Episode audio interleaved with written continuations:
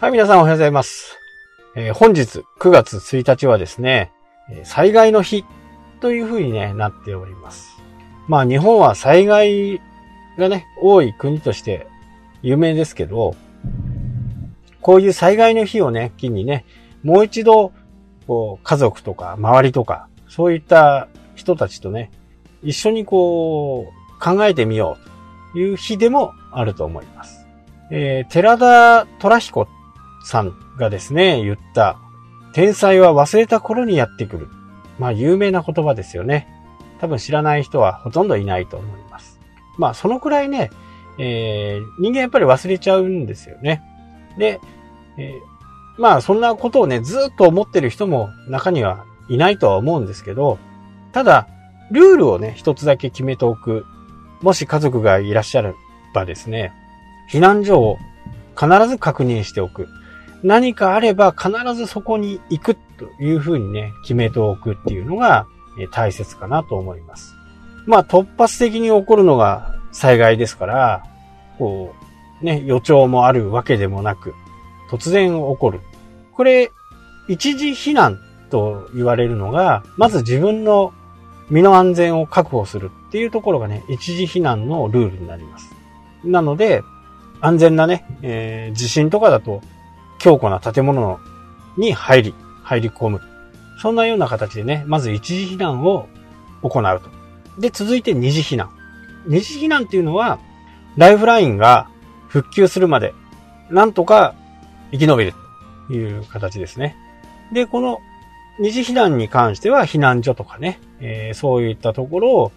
共有しておけば、そこにみんな集まるということにしておけばですね、えー、点でバラバラになったりすることもないですし、万が一、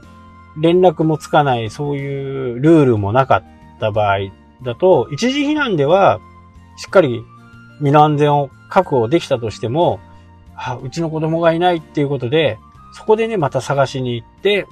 次の災害に遭ってしまうっていうこともね、あるんで、このルールをしっかりね、守ること。これは非常に大切なのかなと思います。えー、二次避難は避難所生活っていう風な形になると思うんですけど、やっぱりこう、いろんなね、人が複数いて、プライバシーもなかなかないという体育館みたいなところでね、えー、みんながこう雑魚寝をする。よくね、えー、段ボールを引いてそこの上でね、寝て何も寝れなかったとかね、えー、そういう風なよくテレビのインタビューとかあると思うんですけど、まあそこでも、なるべく快適に過ごすためにはね、ライフラインが復旧するまではね、自分たちが持っている寝袋で寝るとか、マット、インフレーターマットとかね、空気を入れるやつですね。ああいうマットを持っているとね、全然こう、避難所にいたとしても快適まあ快適ではないんだとは思うんですけど、まあ他の方より比べるとね、快適に寝れる。まあ睡眠がね、えー、取れないっていうのは、やっぱり非常にストレスになりますから、この快適に寝るためにはね、寝袋が必要かなと。で、先月の話でね、えー、僕同等に行ってきて、まあ寒かったっていうのがね、あって、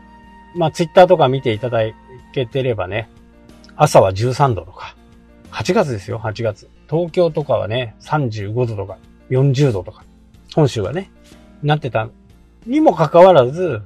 えー、ウトロの方ではね、13度とか。えー、もう、秋通り越して冬みたいな感じのね、季節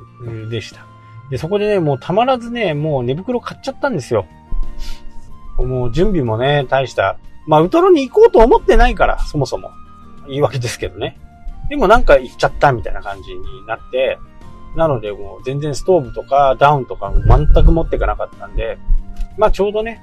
寝袋は欲しいなと思ってたんで、まああるんですけどね、いっぱいね。いっぱいあるんだけど、買っちゃいました。で、ここで、えー、僕みたいにね、安物買いの銭失いをしないためには、ちょっと高いですけど、えー、ダウンをね、ダウンの寝袋を必ず買うようにしてください。ダウンの寝袋は小さくなるんですよ。本当にね。コンパクトになりますんで、で、なおかつ暖かい。なるべく寝袋に入るときには、中にね、物を着ないっていう。自分の熱でね、寝袋の中のダウンに熱を伝えて、それで保温してくれるっていう形なんで、あまり着込むと寒寒くなっちゃうんですよ。適度に空間があるようなところがいいんですけど、あとダウンと河川っていうのがあります。河川はね、あのー、まあ、暖かさから言うと、さほど変わらないのかなと思いますけど、大きいんですよね。小さくならない。圧縮できないっていう感じですかね。で、僕買ったやつがね、コンフォート温度っていうのが、えー、快適に寝れる温度は3度までのやつですね。で、リミットっていうのがもう限界。もう体をね、丸めて、えー、やっと寝れるみたいな感じのところがね、マイナス5ぐらいだったと思うんですけど、まあ、そんな寝袋を買いましたね。ただやっぱり13度もあると暑くてね、えー、夜中にこう、チャックから足を出してね、寝てたみたいな感じですけど、えー、そういうものをね、一つ持っていれば、まあ、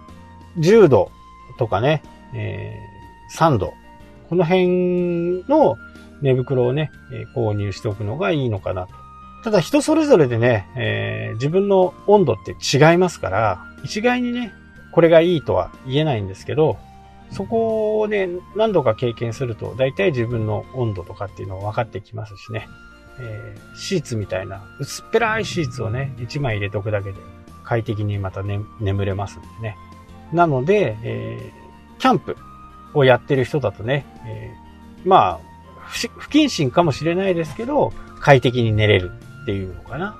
こう、やっぱりそういう寝袋とかね、そういうものでこう、寝た経験がある人と寝たことがない人だと、やっぱり相当な違いがありますよね。で、テントはね、もう、正直僕は何でもいいと思っています。それよりも、テントのお金、いいテントを買うよりも、いい寝袋を購入した方がいいのかなっていうふうにね、すごく思います。これは僕が経験して、えー、自分のね、えー、経験のもとにね、言ってますんで、いいもの。結局いいもの買っちゃうんですよ。高いもの買っちゃうんですよね。なので、それだったらね、初めから、コンフォート温度もね、マイナス2度とか、いうものを買ってもね、いいかなと思いますけどね。もう本当にね、えー、災害を忘れた頃にやってくるという言葉が本当にぴったりなものですから、まず二次避難でね、えー、ライフラインが回復するまでは、そういうところでね、えー、寝なければならないという形になりますんで、しっかりね、その中でも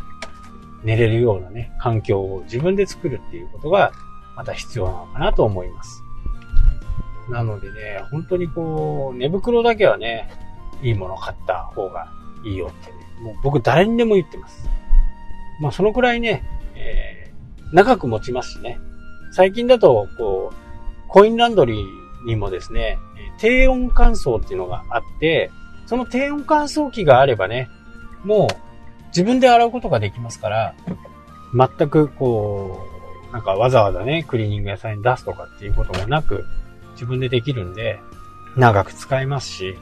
保管方法だけね、しっかりしとけば